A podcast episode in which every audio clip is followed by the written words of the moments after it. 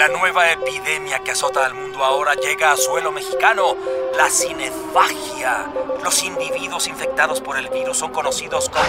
Don't make me destroy you. Nos están atacando. Vean a esos hombres. Aquí están los cinéfagos. No, no es posible. No, no, quieren colmar su apetito con nosotros. Yo soy su amo. No, Se resista. Nadie podrá detenerme. Dominaré a la humanidad. Yo también soy un creador.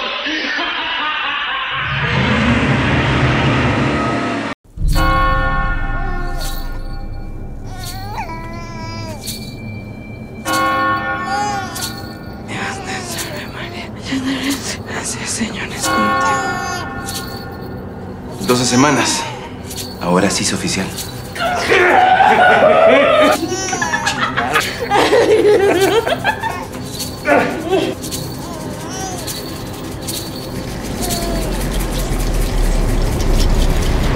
Felicidades.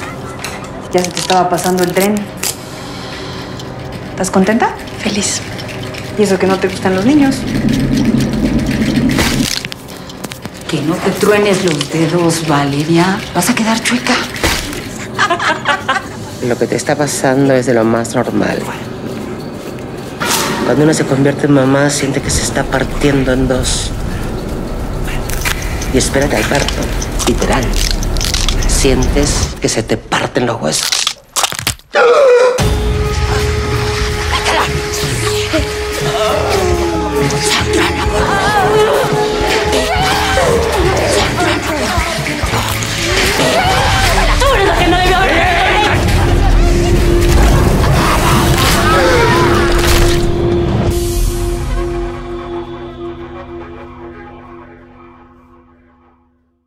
¿Qué tal, cinéfagos? Bienvenidos, bienvenidos una vez más.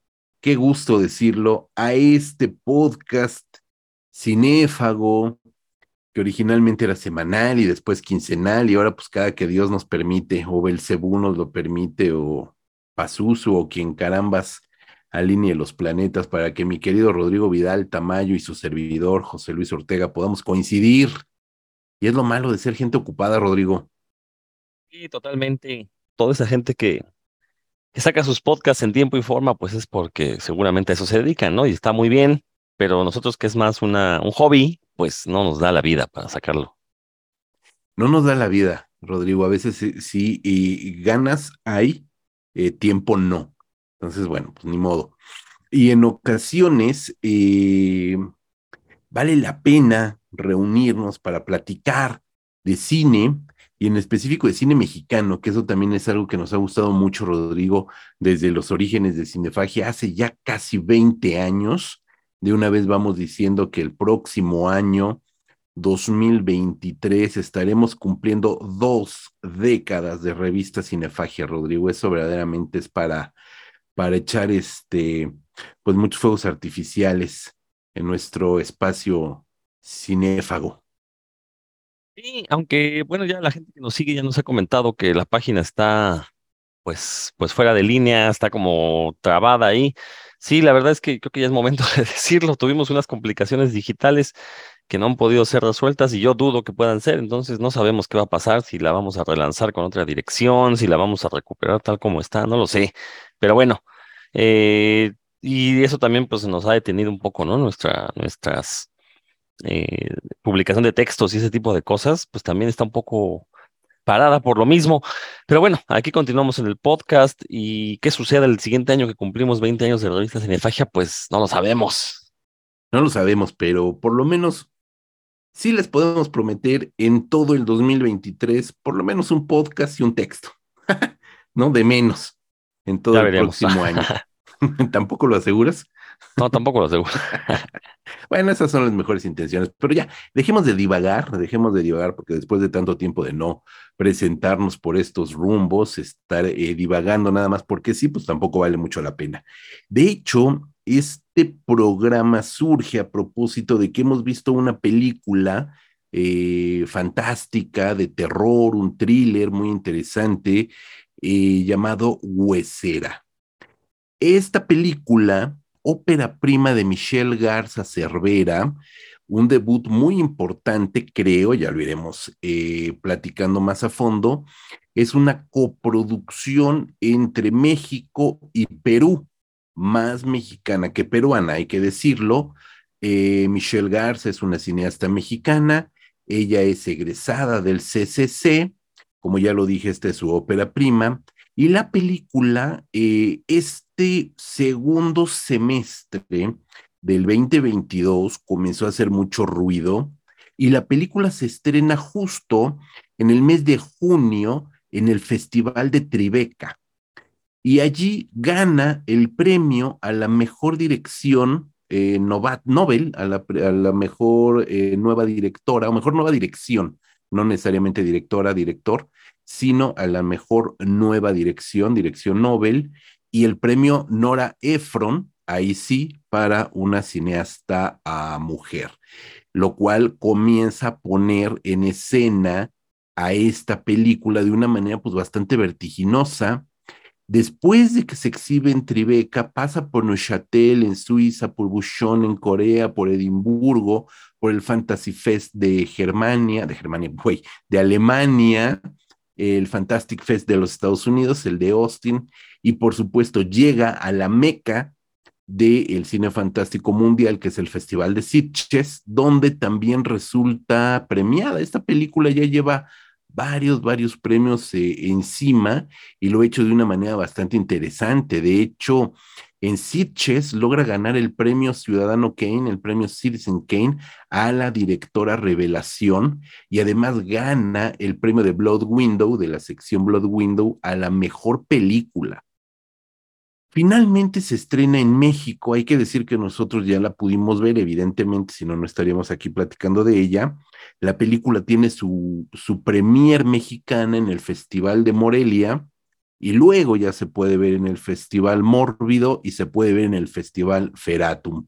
Entonces, obviamente, mi querido Rodrigo y yo ya la vimos y pensamos que era un muy buen pretexto eh, para platicar de ella en este regreso del podcast Cinéfago, para bien y para mal, o sea, no, no hay que echar todas las campanas al vuelo, vamos a ir platicando de la película.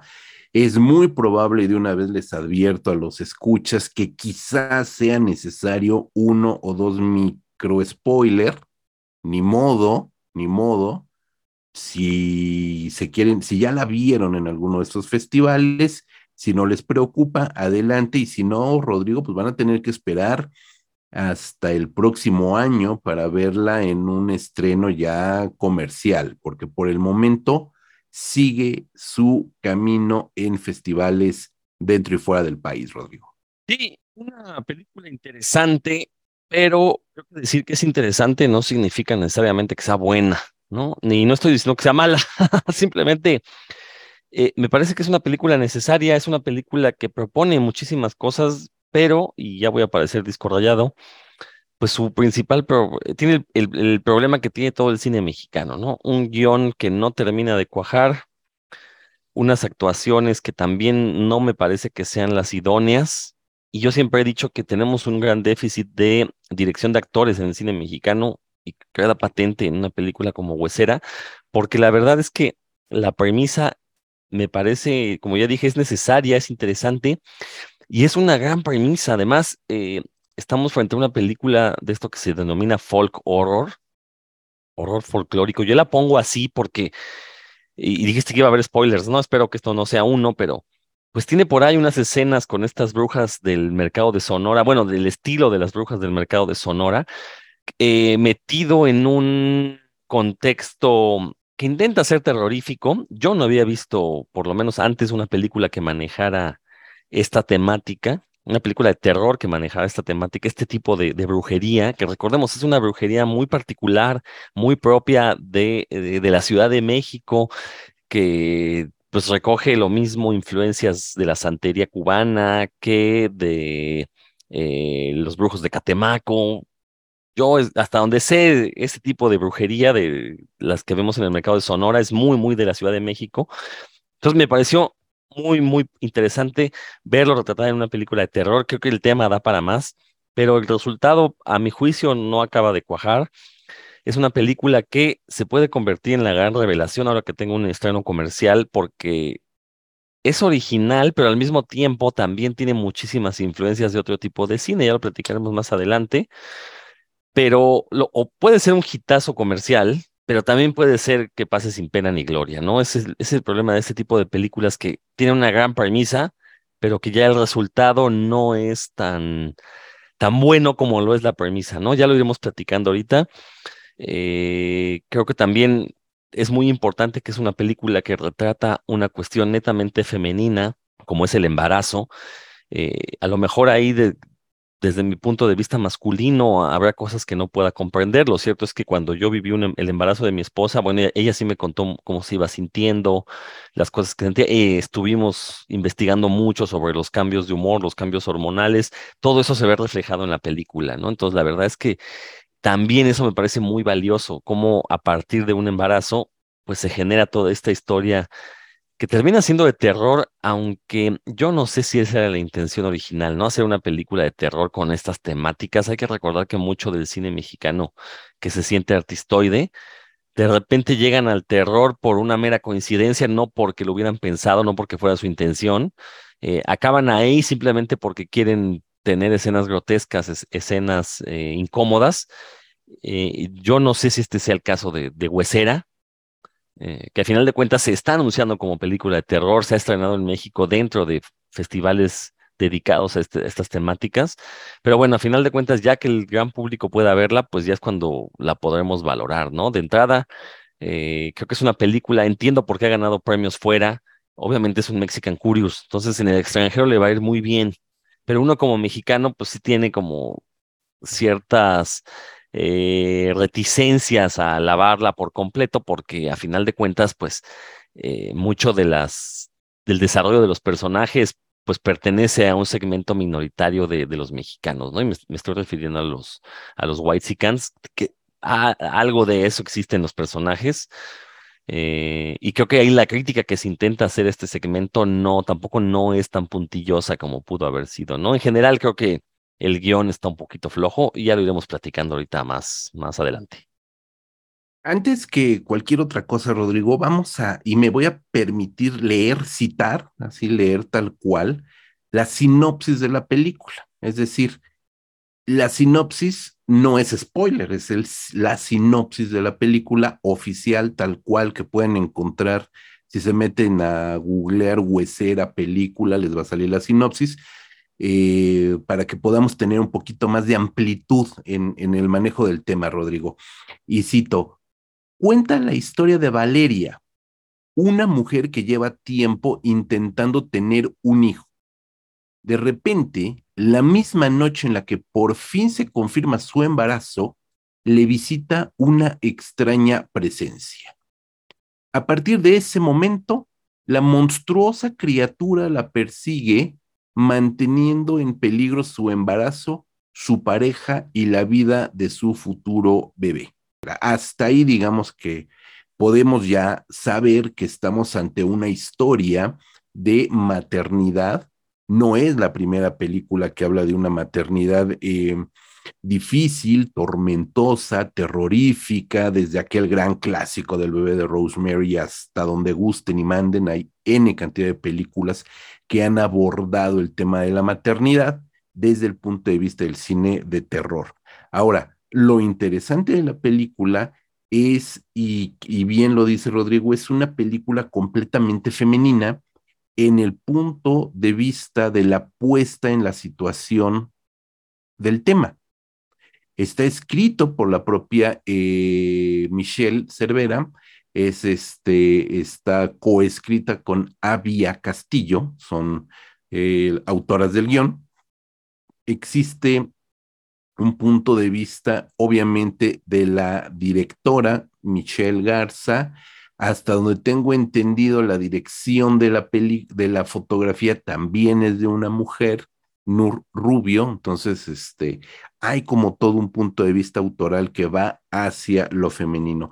De entrada, eso ya nos pone o nos predispone a una manera de ver este, este fenómeno de la maternidad, obviamente contado no por un director hombre, sino por una mujer, lo cual le da una pertinencia que no habíamos visto tanto, eso sí, en el cine de terror. Es decir, hemos visto películas de embarazos, de maternidades, de mujeres contadas por hombres, ¿no?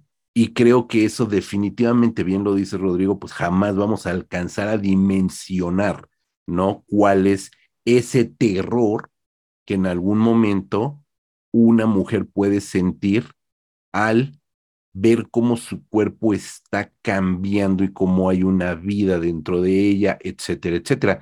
De ahí que esta película sí sea un ejercicio donde se incorpora el folk horror, completamente de acuerdo hacia el último tercio de la película, pero también es una película de body horror, porque vemos también cómo este cuerpo se va transmutando en algo que la portadora de este embarazo, de esta nueva criatura, no entiende, no alcanza a entender y en algún momento, obviamente, la trastorna, ¿no?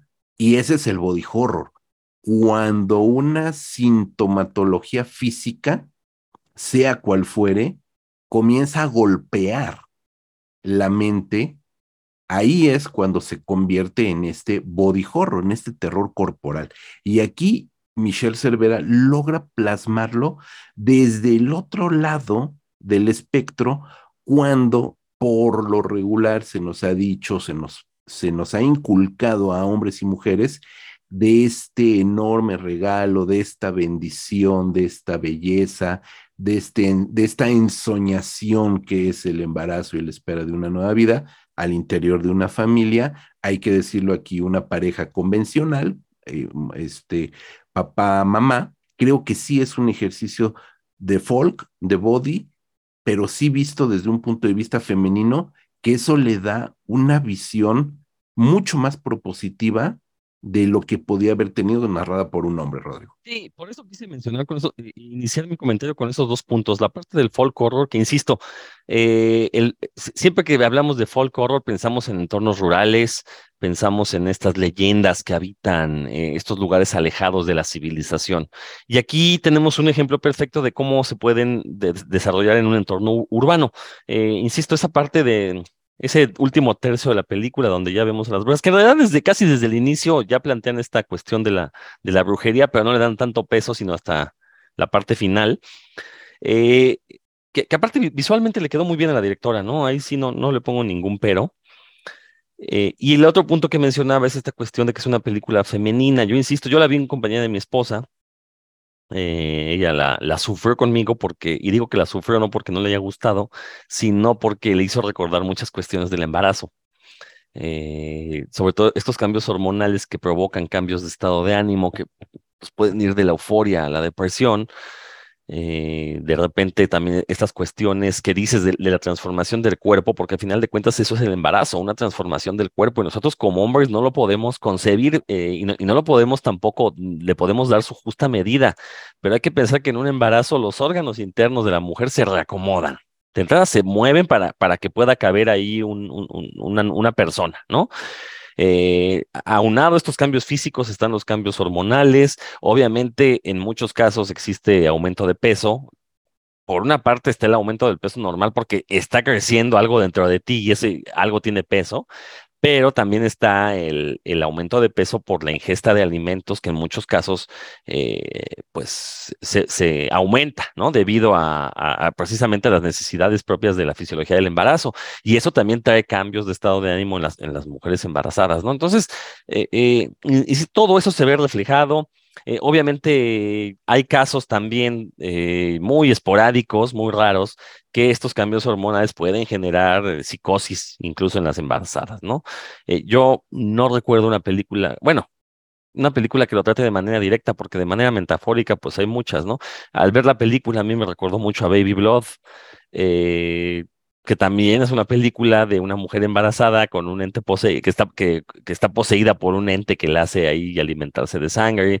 Eh, como bien dijiste, el bebé de Rosemary, ¿no? Que también de una u otra manera toda esta cuestión del satanismo en el bebé de Rosemary, pues son metáforas de lo que le pasa a la mujer embarazada. Entonces, desde ese punto de vista es interesante. Sin embargo, ya en la narración de la película, creo que eh, a menos que uno lo identifique porque sepa que existen este tipo de cosas, la película no es tan directa en ese aspecto. Y, como decía yo, la, dirección de los actores no es tan buena. la actuación de Valeria, no sé, este, a, mí la verdad no me satisfizo porque nunca me, me, hizo adentrarme a la cuestión de su embarazo, ¿no? Eh, te la pintan como una irresponsable, como alguien que no está capacitado para, para ser madre, que, que, es parte del discurso, pero de repente uno dice, pues sí, esta, esta persona no, no, no debería ser mamá, ¿no? Cuando ese es uno de los comentarios que tiene la cinta. Como por una parte tienes la presión familiar de cuándo vas a ser mamá, cuándo se te está yendo el, se te está pasando el reloj, pero por otro lado, ya que estás embarazada, ay, ¿para qué te embarazas? Eh, eh, no debiste haberlo hecho, vas a ser una pésima madre, que todo eso influye en la psique de la embarazada. Entonces hay un comentario social ahí eh, muy interesante, muy padre, pero que no termina de cuajar.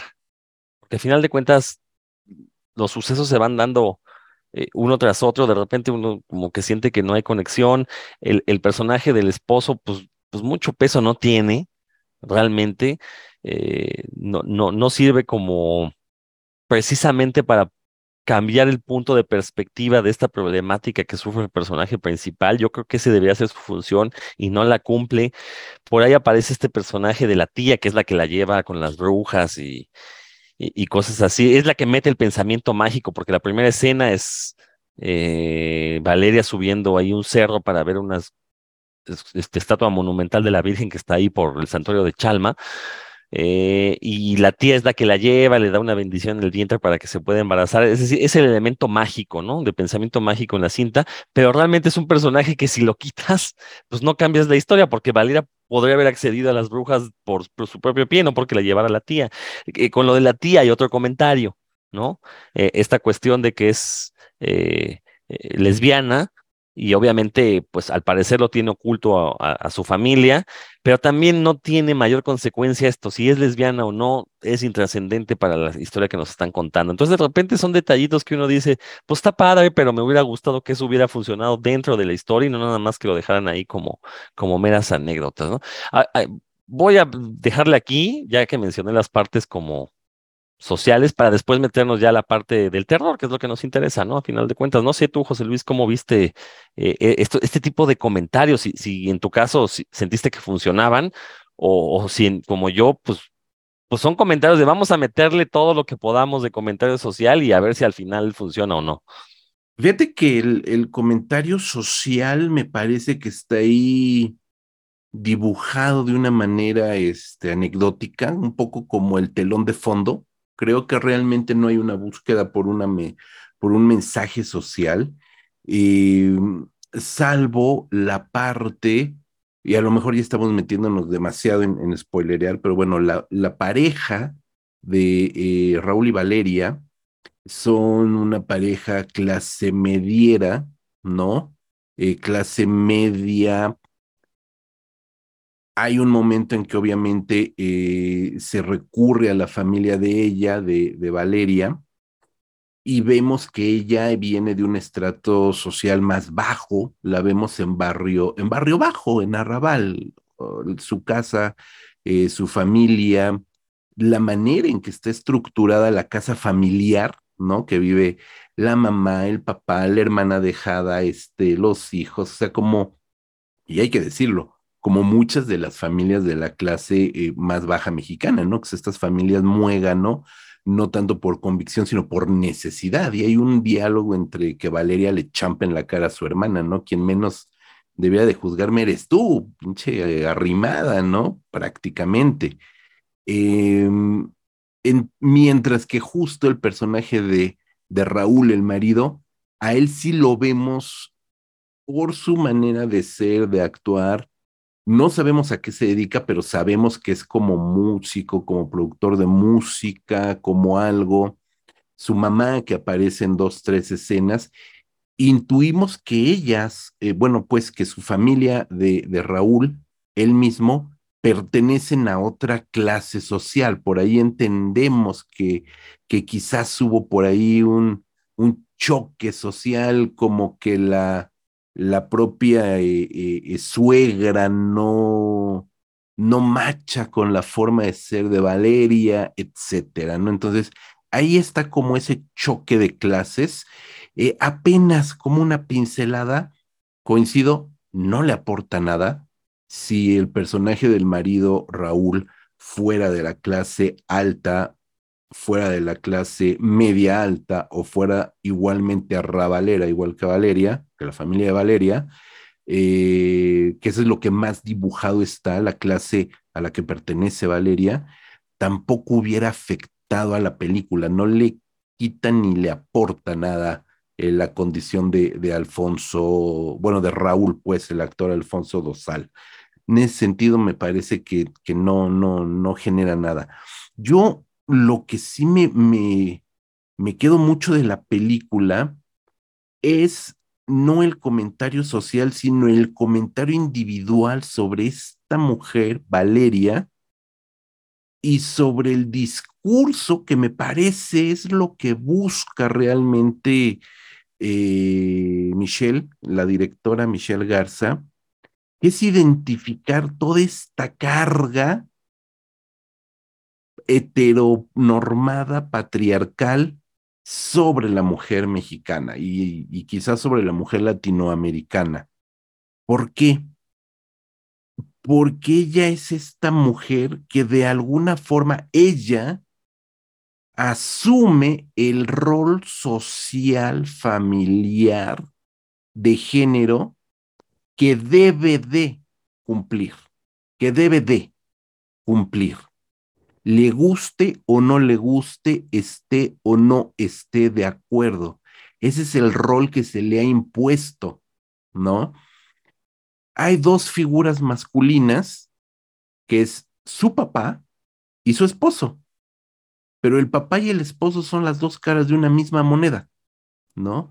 Quien realmente mueve la película y mueve a la familia y mueve esa familia de Valeria es el matriarcado, que es como realmente opera la familia mexicana, ¿no? Porque el hombre es el, el, el, que da la manutención, el que se pretende dar la seguridad, el que se socialmente tiene la última palabra, la decisión final, etcétera, etcétera, ¿no? Y de alguna manera, Valeria está sometida a ese deber ser, ¿no?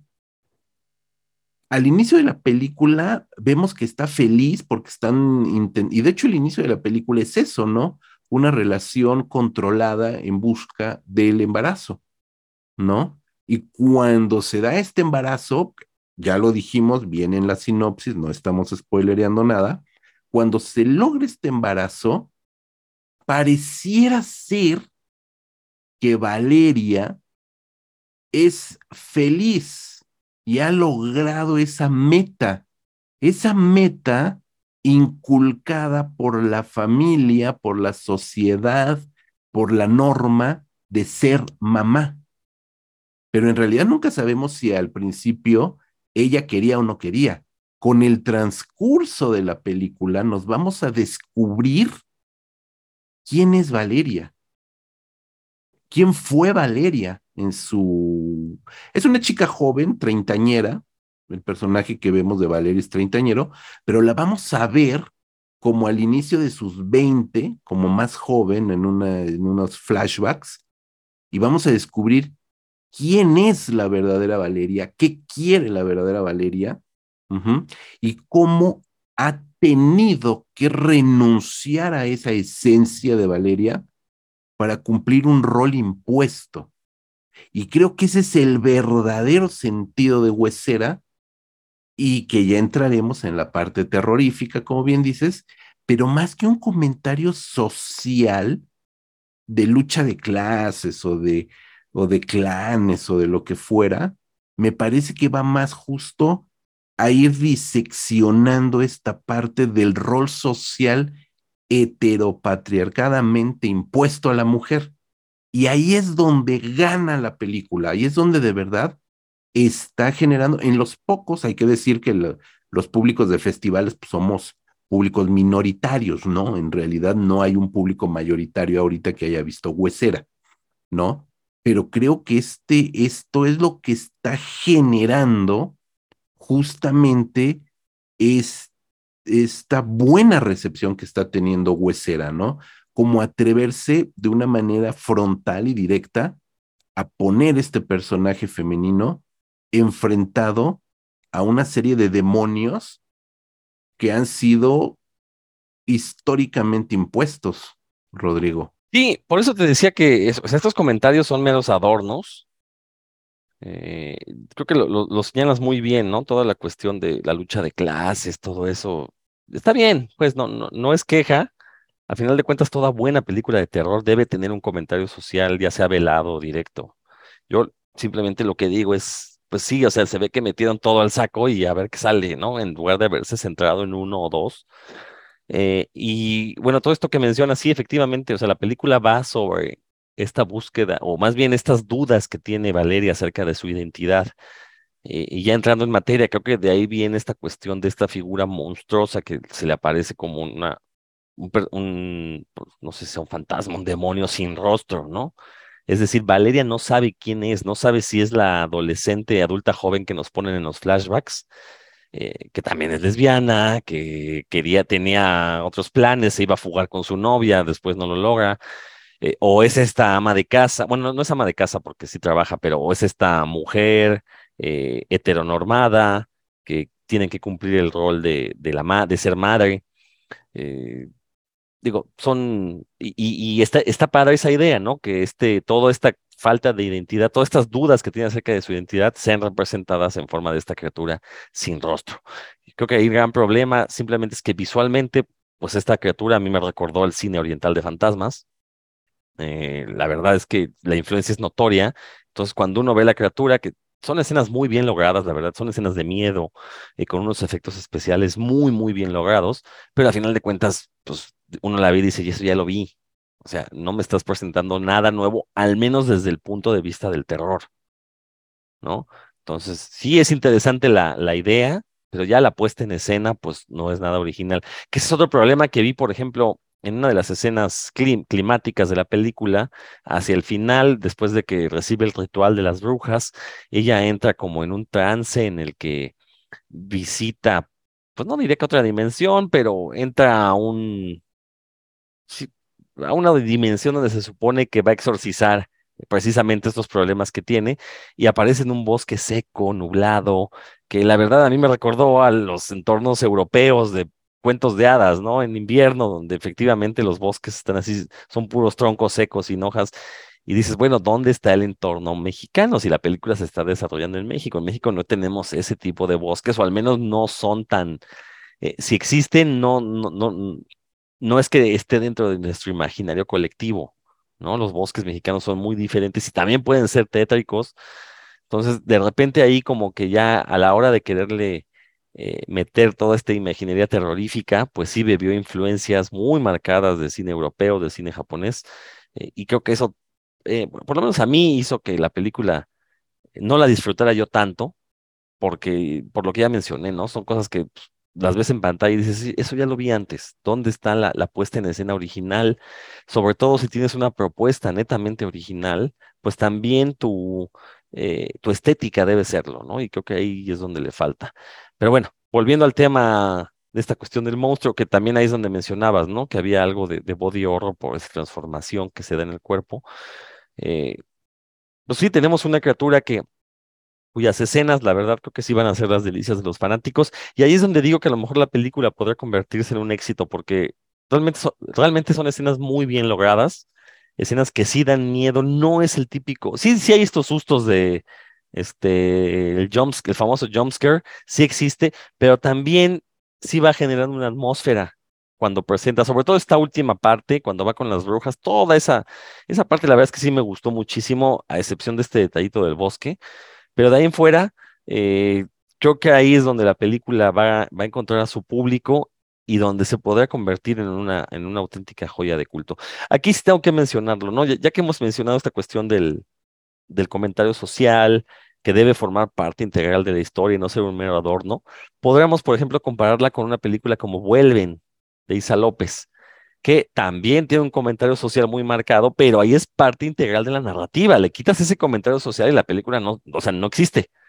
Cosa que acá no ocurre. Acá le puedes quitar lo de la lucha de clases, le puedes quitar la cuestión este, heteropatriarcal y puedes contar la historia de una mujer embarazada que está sufriendo ahí un, unas broncas con su identidad, ¿no? Eh, entonces creo que ah, con esta comparación puede quedar claro a qué me refiero con que la película no termina por, por sentirse sólida, ¿no? Sí tenemos una, eh, como, como siempre he dicho, ¿no? Tenemos una magnífica intención de hacer una película de corte terrorífico, de corte fantástico, pero recordemos que de buenas intenciones está empedrado el camino al infierno. Definitivo, eso sí. Eh, mira, has traído a colación una gran película de terror como lo es Vuelven, de Isa López. Eh, extraordinaria película, qué, qué, qué bueno que la menciones, eh, sobre todo en el sentido de que está también dirigida por una mujer desde un punto de vista también muy femenino. Estás, y efectivamente va sobre otro tipo de terrores. Hay infantes, pero bueno, es otra, es otra la situación que ahí se, se deja ver. Eh, esta película, eh, bueno, y vuelven, hay que decirlo que a pesar de que tiene un muy eh, amplio número de, detractores, no sé por qué, eh, la película ya es un clásico contemporáneo del terror mexicano. Definitivamente siempre que hay una lista, y listas serias, incluso listas internacionales de lo mejor del terror iberoamericano de los últimos tiempos, aparece Vuelven. Aparece Vuelven, porque es una película extraordinaria. Lástima, hasta ahorita este Isa López no ha vuelto de manera formal y definitiva al terror. Está haciendo, está trabajando. Hay que ver qué más nos presenta después. A lo mejor sí tiene una buena vena terrorífica como realizador, ¿no? cerramos el comentario de Vuelven. Yo creo, desde mi muy particular punto de vista, que Huesera se va a convertir en un referente del cine de terror mexicano de este, eh, bueno, de la historia del cine de terror mexicano y definitivamente de este nuevo siglo, ¿no? Eh, hemos tenido desde el 2015 más o menos, desde el 2010, ¿no? Pero digamos que desde el 2015 para acá hemos tenido un boom de cine de terror mexicano de todo tipo de colores y sabores, directoras y directores, y eh, pocas, realmente pocas, yo me atrevería a contar 10 eh, películas que verdaderamente se van a convertir en, clásicos del terror mexicano del nuevo siglo. Y eso, eh, bueno, pues también por probabilidad y estadística, pues si tienes 100 películas de terror, pues 10 tienen que ser buenas, ¿no? Definitivamente.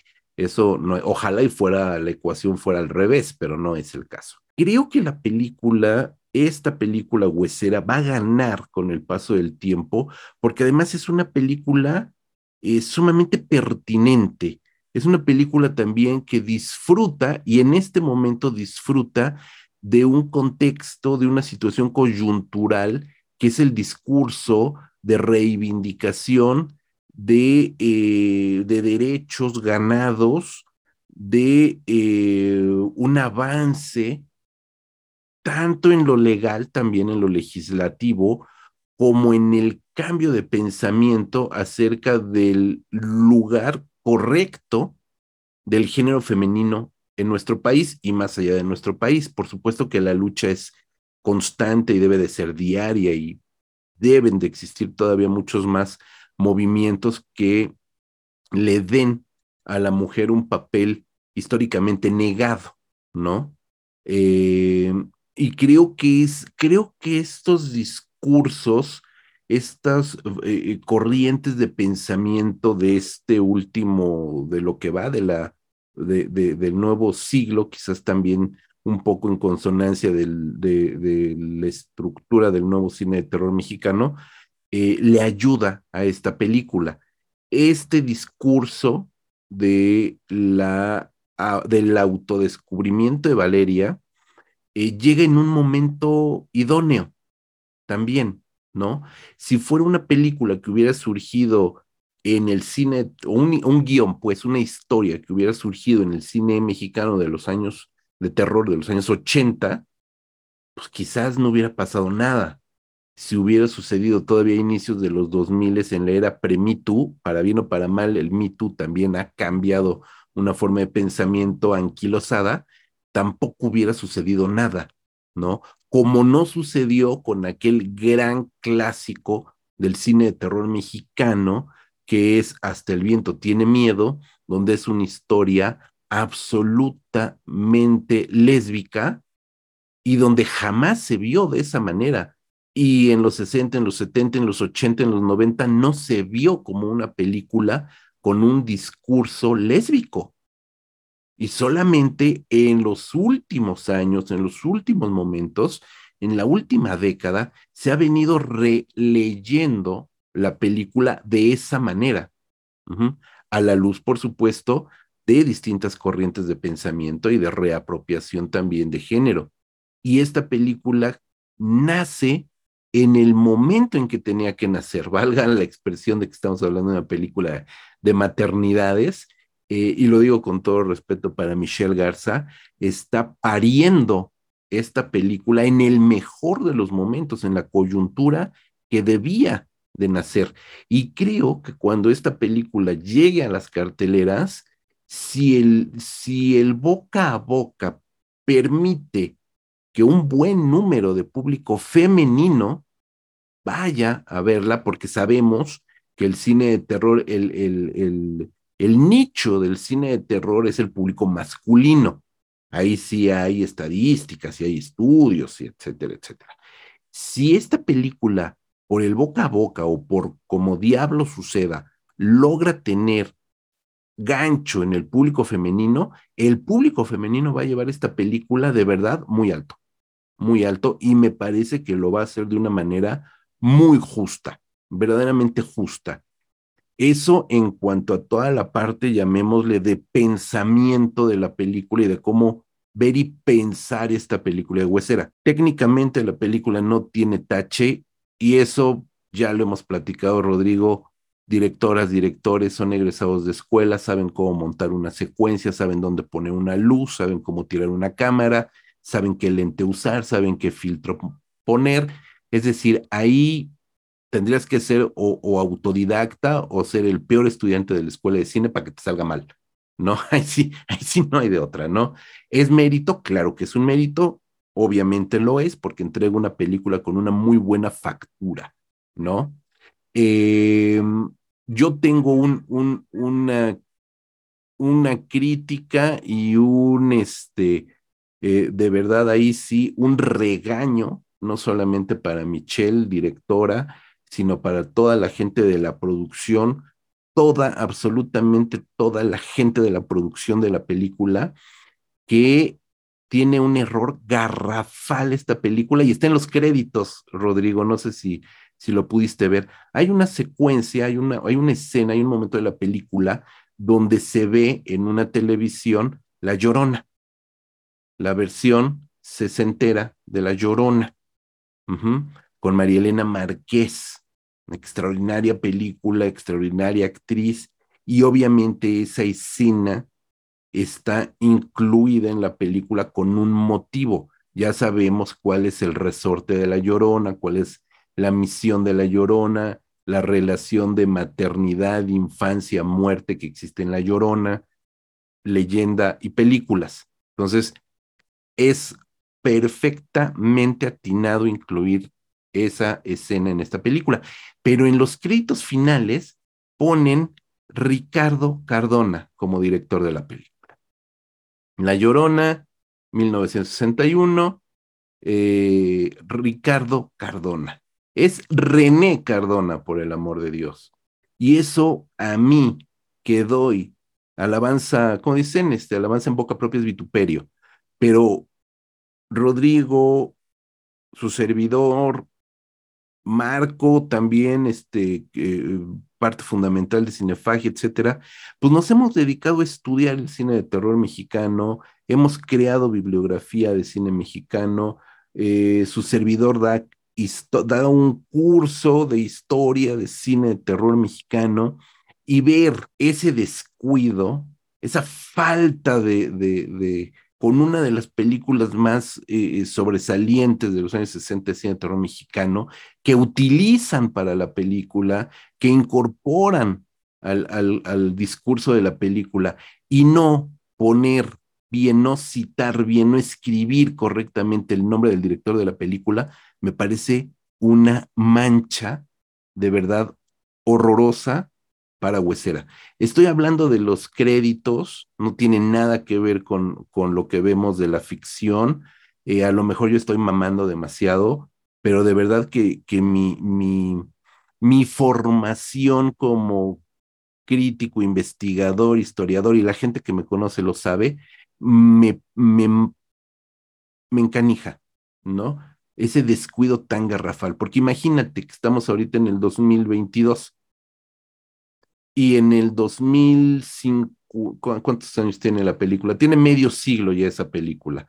Imagínate que en el 2072, Huesera es uno de los grandes clásicos de la historia del cine de terror mexicano, la citan en un libro o la ponen eh, eh, eh, en una película, un extracto, y ponen Huesera 2022, Marinela Garza Cervera. ¿No? Y le cambian el nombre a la directora. Y de los 150 personas de la producción, nadie se da cuenta que no se llamaba Marinela, se llamaba Michelle. Ay, no importa, es una pinche película viejita que nadie conoce. Entonces, ese descuido de verdad, eh, a mí sí me, me fastidió el avisionado de la película, ¿no? Porque aparte yo soy todavía de los geeks que leen todos los créditos, ¿no? Entonces, este, puedo ver a quién le agradecen y que aparecen muchas personas que estimamos de la escena del terror mexicano en los créditos, etcétera, etcétera. Y de repente ver ese Ricardo Cardona, dices, pues de quién es, ¿no? Pues Don René, además, es el origen de René Cardona, René Cardona Jr., René Cardona III y de toda una dinastía del cine de terror mexicano. Entonces me encabrona doble. Pero ya, me callo, Rodrigo. Mira, te doy la razón. Sí, la película se va a convertir en un referente, sí, aunque yo matizaría, yo creo que se va a convertir en un referente fuera de México.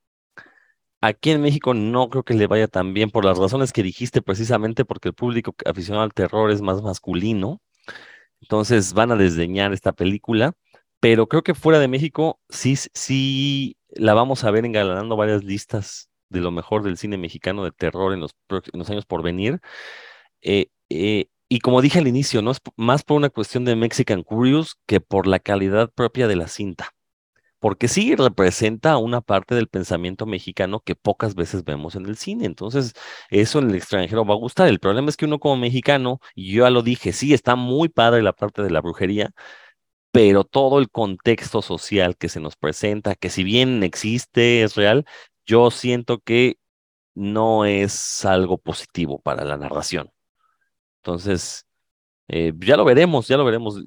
por eso yo decía al inicio que teníamos, estábamos frente a una de las películas más interesantes porque o se puede convertir en un éxito o puede pasar al olvido. Y también hay que recordar que pues es de este tipo de películas de terror que tan en, tan en boga están ahorita, de esto que se llama eh, high horror o, horror de arte, que ahorita los gringos les está encantando, ¿no? Todas estas producciones de la casa 24, cosas así. Esta película queda perfecta para ese tipo de, aficionados al cine de terror, ¿no?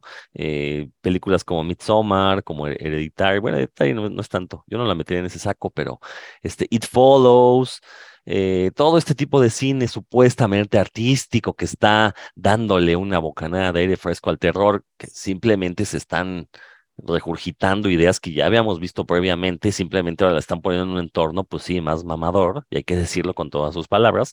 Esta película entra perfecto. Entonces sí, sí creo que fuera de México, sí se va a convertir en un referente. Aquí yo lo dudaría. Pero salvo eso, salvo, ese pequeño matiz, estoy de acuerdo contigo, este, José Luis, se va a convertir en un referente la película. Y lo apoyo, apoyo tu comentario porque eh, vuelvo recientemente al cine mexicano. Vuelven es un referente del terror mexicano fuera de México. En México realmente la película este, le gusta a los que nos dedicamos a esto, ¿no? Y a los que conocemos y somos fanáticos del terror, pero no es un referente del cine mexicano contemporáneo y es un referente del cine de terror mexicano fuera de México. Y sí, sí, sí, sí, creo que eh, lamento decir que tienes la razón, Rodrigo, eh, no porque sea personal en contra tuya, sino porque es en contra de nuestro mismo público. Yo de verdad veo muchos comentarios, digo, ahorita estamos platicando la película y estamos desmenuzándola, eh, pues, ahora sí que con conciencia, con conocimiento de causa, pero el hate por el hate también está muy cañón en nuestro país entre cierta camarilla ya no digamos de críticos de cine, sino de, de grupos, ¿no? De cinéfilos, y lo digo entrecomillado, eh, y una serie de, de hashtags y de trenes que se van creando acerca de, de, de, distintos líderes de opinión, y lo vuelvo a decir entrecomillado, que ahora hablan de cine sin mayor eh, y son, lamentablemente hay una ola de hate muy fuerte cuando se habla de cine mexicano, de figuras, de, eh, de películas, de estilos, de actores, actrices, ¿no? Entonces creo que por allí eh, seguimos siendo nuestros propios enemigos, ¿no? A veces de una manera bastante injusta, ¿no? Em, y yo quisiera creer y ojalá que Huesera se convierta en un referente también en México, ¿no? Por lo que representa como discurso, independientemente del cine de terror, por el discurso que está manejando, por la forma en que lo está poniendo eh, tan claramente. También, por supuesto, como cine de terror, que ya no lo comenté, pero eh, el terror, las escenas de terror están bastante dosificadas sí tiene sus eh, jump scares, sí te sacan un buen sustituto, el diseño del, de este ente, de esta entidad que se hace presente, me gusta porque es sencilla, es, es, es, es muy sencilla, no, no necesitas pavientos. Las presentaciones que tiene en pantalla están dosificadas y están dosificadas de muy buena manera, ¿no? Eh, supongo que también es parte de recursos, ¿no? Entre más efectos especiales uses, más cara te sale la película. Entonces aquí me parece que están bien dosificadas, que están metidas de muy buena manera. Me gusta cómo la presencia de la amenaza, más que a cuadro con este ente, se juega con la cámara, con la posición de la cámara, con el movimiento, siempre alrededor, de frente o alrededor de Valeria. Es decir, hay una amenaza sobre de ella que se está sirviendo pero lo, lo, lo monta a partir del punto de vista de la cámara. Entonces, eso obviamente crea una atmósfera, crea tensión y abarata costos, ¿no? También hay que decirlo, eso, eso me gusta. Y creo que la mayor parte del presupuesto de la película se va en el último tercio en crear este, esta escena boscosa que no vamos a detallar, ya lo dijiste, me quedo con eso, esta escena boscosa, que es una de las escenas cumbre de la película, que está muy bien lograda, que concuerdo puede resultar un poco disonante de lo que venimos viendo de este ambiente urbanita clase mediero bajo, este es, es, un tanto disonante. Ok, entiendo que estamos entrando a la mente o al onírico o a otra dimensión o al viaje eh, a la ayahuasca, no sé, este, etcétera, pero sí resulta un, tanto disonante de lo que venimos viendo, incluso en el contexto de estas tres este, eh, brujas, de esta tríada de brujas, que sean tres no es casualidad, obviamente, lean la historia de la brujería, lean sobre brujas, entonces tampoco es gratuito, ¿no? Pero sí está manejado en un ambiente, pues, del mercado de Sonora, y de repente esta incorporación onírica, hoy sí resulta un tantito, un tantito desajustada, pero la concluyen bien. Creo que me parece que está bien concluida. Y la película, obviamente no vamos a spoilerear finales, ni mucho menos, ni escenas climáticas, ni dramáticas, pero la película me parece que cierra de una manera bien valiente, bien valiente. Y el final de la película, sí, yo, José Luis Ortega, diría el perro Bermúdez, me paro de pie y sí le, le, le, le doy un buen aplauso a Michelle. El cierre de la película me parece un cierre muy valiente y muy consecuente con su discurso y eso, pues sí, se necesita tener valentía para, para, para lograr llegar a ese punto y lo hace muy bien. Este, la película no es perfecta, ¿no? Difícilmente hay películas perfectas, pero sí me parece que es una película que, que puede, puede convertirse, ya lo dijimos, en un buen referente del cine de terror mexicano a futuro. Y bueno, y si es fuera de México, pues ni modo. Así somos nosotros también como público, Rodrigo. Sí, sí, desgraciadamente es parte de nuestra idiosincrasia. Pero digo, no me voy a meter en si va a haber odio o no. Yo creo que a final de cuentas, en, en 20, 30 años, pues habrá unos cinéfagos que dirán, ah, esta película de Huesera, ¿no? Mira la que. Y, y, va a ser difícil de conseguir, como es difícil de ver, ahorita vuelven. No sé si se editó en DVD en México, lo ignoro. Eh, está ahí en algunos servicios de video bajo demanda, es como se puede ver. Yo creo que Huesera va a sufrir el mismo destino. Entonces, pues, pues sí, como bien dices, ¿no? El boca en boca es lo que le va a generar su estatus de culto. Eso sí, no dudo que se convierta en una película de culto. Yo sé que te, te choca decirlo ahorita, porque eso se tiene que ver de aquí a, a, a, tiempo pasado, pero digo, creo que se puede entender por qué, por qué lo digo, ¿no? Sí. No, va, no va a ser el gran éxito comercial, o bueno, no sabemos, esperemos que sí, pero sí va a tener una legión fiel de seguidores que la van a recomendar. Estoy seguro que va a haber cineastas que la tomarán como ejemplo para hacer, porque sí es, o sea, como dije al inicio, es una película muy original, muy interesante. Si el resultado es irregular, bueno, eso ya quizás sea, dependa de la opinión de cada quien, pero a final de cuentas, pocas películas mexicanas de terror tienen, intentan meter este comentario social eh, de una manera que, que, que, funcione como contexto para la película. Sí, y yo, sí, yo, ahí, yo, ahí, le dejaría ya. Sí, sí, yo creo que ya es momento también de irlo, de irlo cerrando. Tampoco podemos, no, no podemos, o bueno, sí podemos, pero no queremos entrar también a este spoilerear de más, pues no tiene caso. Yo nada más espero y, respondiéndote un poquito, Rodrigo, yo, yo es que dices que a lo mejor está condenada a verse bajo demanda. Hemos visto películas recientes, no vamos a decir si buenas o malas, pero hemos visto películas de, de terror mexicano eh, eh, que se están estrenando en plataformas. Eh, y bueno, no solo de terror mexicano, películas mexicanas estrenadas directamente en, en plataformas, la que sea. híjole, no, yo espero que sí se puedan ver en pantalla grande.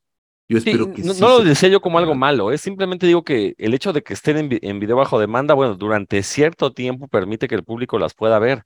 Pero Eso una vez sí. que se terminan los contratos, ¿qué sucede con esas películas? Ese es mi miedo, ¿no? que al no haber un formato físico, están, o sea, esperemos que no sean películas que, que queden en el olvido simplemente porque no existe una forma de verlas. Eso sí, ahí sí te doy totalmente la razón. No, larga vida a estas películas. Digo, a final de cuentas estamos en la época digital y eso debería de asegurar su permanencia por lo menos 100 años, ¿no? Ojalá, ojalá y se puedan ver. Eh, pues nada, mi querido Rodrigo, esperemos este, que se estrene pronto. De, desconozco si, la fecha, sé que se, bueno, no sé realmente si se estrena a principios del próximo año, pues estará viendo el próximo año, ¿no? Ya no hay festivales de cine, ¿no? Ya se acabaron, ya estamos cerrando la época de festivales de cine en México. Este, entonces, pues, espérenla, espérenla y cuando suceda, véanla. Eh, no conozco a Michelle Cervera, eso sí debo de decirlo, que conocemos, tenemos el gusto de conocer a mucha gente, pero incluso algunos que están en la película, pero no la conozco a ella, pero sí le deseo un, un buen camino con esta película que ya lo está teniendo y sobre todo que tenga la oportunidad de seguir filmando y seguir filmando con esta calidad, porque eso sí, está, eh, vemos en pantallas comerciales películas que son ínfimas comparado con Huesera. Entonces, pues sí le deseo también una, una muy buena carrera cinematográfica a, Michelle Cervera. Dejó el listón alto con, con Huesera, Rodrigo. Sí, o sea, obviamente no, nunca vamos a desear que les vaya mal, ¿no? Adelante. Eh, y habrá que ver, esperar sus siguientes películas, a ver si continúa por esta misma senda. Eh, yo espero que lo haga y espero que se vea el crecimiento con cada obra que nos, nos entregue posteriormente. Y mientras eso sucede, Rodrigo, ¿dónde más o menos nos pueden leer? ¿Dónde más o menos nos pueden escuchar? Y tú que eres mucho más activo que uno, este, que tienes otros proyectos por ahí, también no te pueden escuchar. Bueno, les decía yo que la página revistacinefagia.com, pues está ahí, sigue estando en las, eh, en las interredes, eh, pero está una versión vieja, no sabemos cómo llegó, apareció eso ahí. Eh, de hecho, yo no me he metido a ver si se puede ver los textos, pero bueno, eh, eso es secundario. Mientras tanto, en este mismo canal, en el de Revista Cinefagia, pueden encontrar el podcast de puros cuentos, donde unos colegas y yo, pues hacemos este mismo trabajo de desmenuzar, de analizar, pero en lugar de cine ya lo hacemos con los cómics y toda la cultura que lo rodea, series, películas que tengan que ver con superhéroes, con de repente ciencia ficción. El otro día se nos votó y dedicamos un capítulo a Tarantino, entonces bueno. Ahí somos un poquito más ñoñazos, entonces aprovechenlo. Puros cuentos en este mismo canal de revista Cinefagia. Y pues el comercial, eh, los invito a que escuchen radio IPN 95.7. Ahí los lunes a las 8 de la noche tengo un programa llamado Nerdología, donde también analizo pues diferentes aspectos de la cultura pop. Encontrarán episodios dedicados a los álbumes de estampas Panini, a cómics obviamente, eh, también meto cosas de ciencia, ya hicimos un episodio de fútbol, ahora que está el Mundial y toda la fiebre, que no está tan grande la fiebre futbolera este año, eh, me sorprende. Eh, pero bueno, ahí está un episodio dedicado al fútbol, ese de nerdología en Radio IPN o busquen el podcast también en los sitios finos de podcasts www.revistacinefagia.blogspot.com, ese es nuestro sitio temporal. estamos recuperando textos de nuestros archivos, eso también vale la pena, y ahí nos podrán medio leer y por supuesto en Spotify, aquí vamos a continuar, cuídense mucho, prometemos volver a grabar pronto y a lo mejor volver ya con nuestro formato de noticias, recomendaciones y cosas más, más este, pues más de, de, de momento. Cuídense mucho. Yo soy José Luis Ortega, despido a Rodrigo Vidal con un fuerte abrazo. Hasta la próxima. Se va el caimán, se va el caimán, se va para Barranquilla, se va el caimán, se va el caimán. Y se va también sin pagar.